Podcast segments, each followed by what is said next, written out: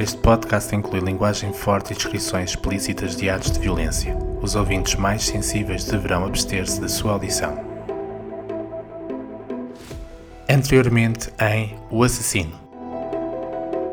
A última coisa que James viu foi o corpo do atacante a subir os degraus. O leopardo fugia, deixando para um outro dia o ajuste de contas que há muito era devido entre os dois. Depois, desmaiou definitivamente, exausto, caindo ao lado do cadáver degolado da amante. O assassino continuou a caminhar, guardando no interior da batina falsa o telemóvel. Acabara de fazer um novo contacto que lhe dissera para onde teria de ir a seguir. Dirigia-se novamente a Amsterdão, onde o esperava um homem, uma mulher e um quadro.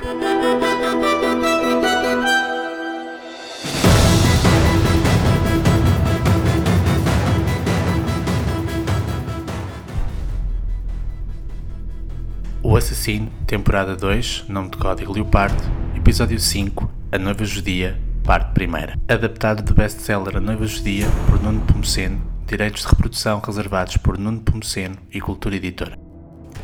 A história da sua morte envolvera quatro pessoas. A mulher adulta com quem costumava fazer amor, o padre falso que usurpara a sua identidade, o santo cujo pontificado não passava de uma mentira e o assassino que o Papa contratara para matá-lo. Amsterdão, Países Baixos.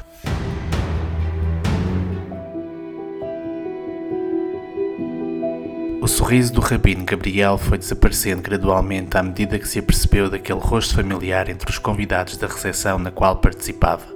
O homem observava-o de longe, a partir da outra extremidade do átrio, parecendo ter uma idade próxima à sua, embora fosse mais elegante, com o corpo seco e o cabelo encaracolado forte. Vestia um fato azul escuro, um lenço comprido branco em torno do pescoço, usava óculos e estendeu discretamente na sua direção o fluto de champanhe que segurava na mão, cumprimentando.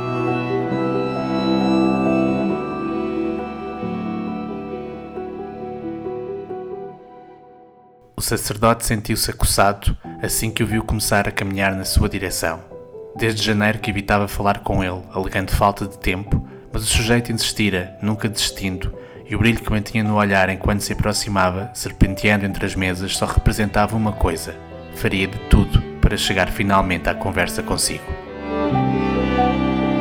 Dois meses antes, o professor começara por enviar um e-mail para o endereço eletrónico geral da sinagoga, na qual se apresentava e dava a conhecer o currículo.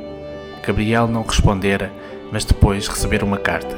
A sua reação fora a mesma, e tinha sido nessa altura que haviam começado as mensagens. Sem o rabino perceber como, o homem descobriu o seu número de telemóvel e, semana sim, semana não, escrevera-lhe uma longa SMS a pedir-lhe para falarem. Miraculosamente, o texto fora diferente em todas elas. O sacerdote, que mantivera sempre a sua posição inicial, nunca o encorajando, passara a pensar em Afonso Catalão como o professor chato. O professor chato e maluco. Foi por isso que, quando ele o abordou naquela recepção, reagiu com surpresa quando lhe disse que o assunto que o levara a abordá-lo fora muito concluído. O interesse que tinham em comum era bastante diferente. Tratava-se de uma história de reis, sobre um patriarca e uma matriarca, tão antiga como as religiões que os separavam. Era uma obra de arte. O professor catalão e o rabino Gabriel saíram do Museu Hermitage exatamente 20 minutos depois de se dar o primeiro contacto. Pelo menos foi essa a hora que ficou registada no relatório que um homem de gabardina preparava enquanto passava por eles em sentido oposto ao volante de um carro alugado. Os dois caminhavam com passo apressado, o mais rapidamente que a neve acumulada sobre o passeio lhes permitia, apertando contra o corpo os sobretudos grossos que vestiam, indiferentes ao automóvel que se afastava, ou à mulher que fumava, junto à margem do rio, contemplando a água gelada. Eram filhos da escuridão, pessoas que não existiam, exceto naquela noite. O par continuou a avançar pelas avenidas largas da cidade, soltando baforadas de ar quente enquanto falava, trocando confidências sobre as suas histórias pessoais. Um rabino respeitável na posse de arte roubada, vítima de extorsão por um ladrão contratado. Como é que tudo aquilo acontecera? No fim, tal como a história que o quadro representava, tudo começara por amor o amor de um homem pela sua falecida mulher.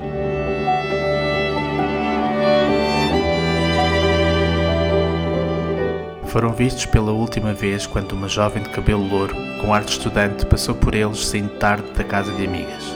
A rapariga afastou-se ignorando-os, à medida que atravessava o pequeno parque arborizado contíguo à sinagoga sefardita de Amsterdão. Seguidamente, Gabriel correu o ferrolho do portão grande de madeira, abriu-o e os dois desapareceram no interior do templo judaico. O professor catalão seguiu o rabino, enverdando por uma ruela exígua localizada entre o edifício principal e a fila de casas baixas que a circundavam, até chegar a um bloco modesto de apartamentos. Entraram, subiram as escadas e chegaram à casa do sacerdote.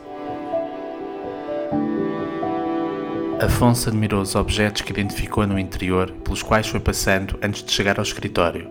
Os talit, os salos tradicionais das orações, que viu pendurados num cabide, o exemplar antigo da tora pousado sobre uma mesa de centro e as tefilin, as tiras de cabedal qualquer judeu que se prezasse não poderia deixar de enrolar à volta da mão e do braço esquerdos sempre que rezava.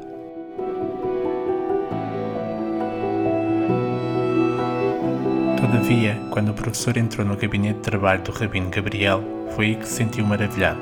Era o único objeto que se encontrava pendurado na parede, merecendo todo o destaque.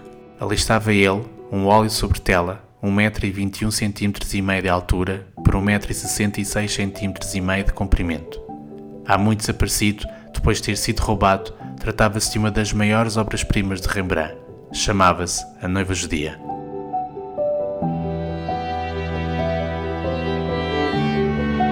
Afonso explicou-lhe qual era o plano. Dali a dois dias, Gabriel iria comparecer no encontro com o chantagista que ameaçava denunciá-lo às autoridades pela posse daquele quadro roubado. Concordaria com todas as suas exigências, pelo menos até o momento em que ele, o homem da gabardina, a mulher que fumara junto ao rio ou a jovem estudante que os ignorara interviessem. Seria uma emboscada onde, no fim, todo o jogo mudava. E o quadro? O que irá acontecer? Indagou o rabino, anuindo lentamente, fitando com melancolia o Rembrandt exposto na parede do escritório.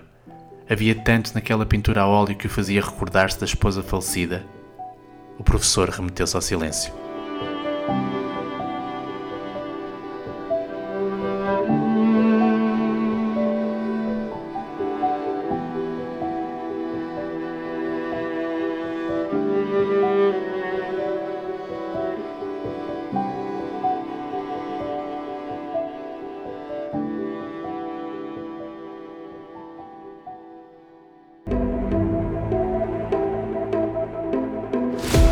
Temporada 2, nome de código Leopardo, de O Assassino, continua de seguida com a parte segunda do episódio duplo, especial dedicado ao Dia Mundial do Livro. Disponível gratuitamente em oassassino.com, Apple Podcasts e Spotify. Leia mais sobre O Assassino nos e-books Histórias do Bem e do Mal, O Assassino ou nos livros A Morte do Papa, O Cardeal e A Noiva Judia.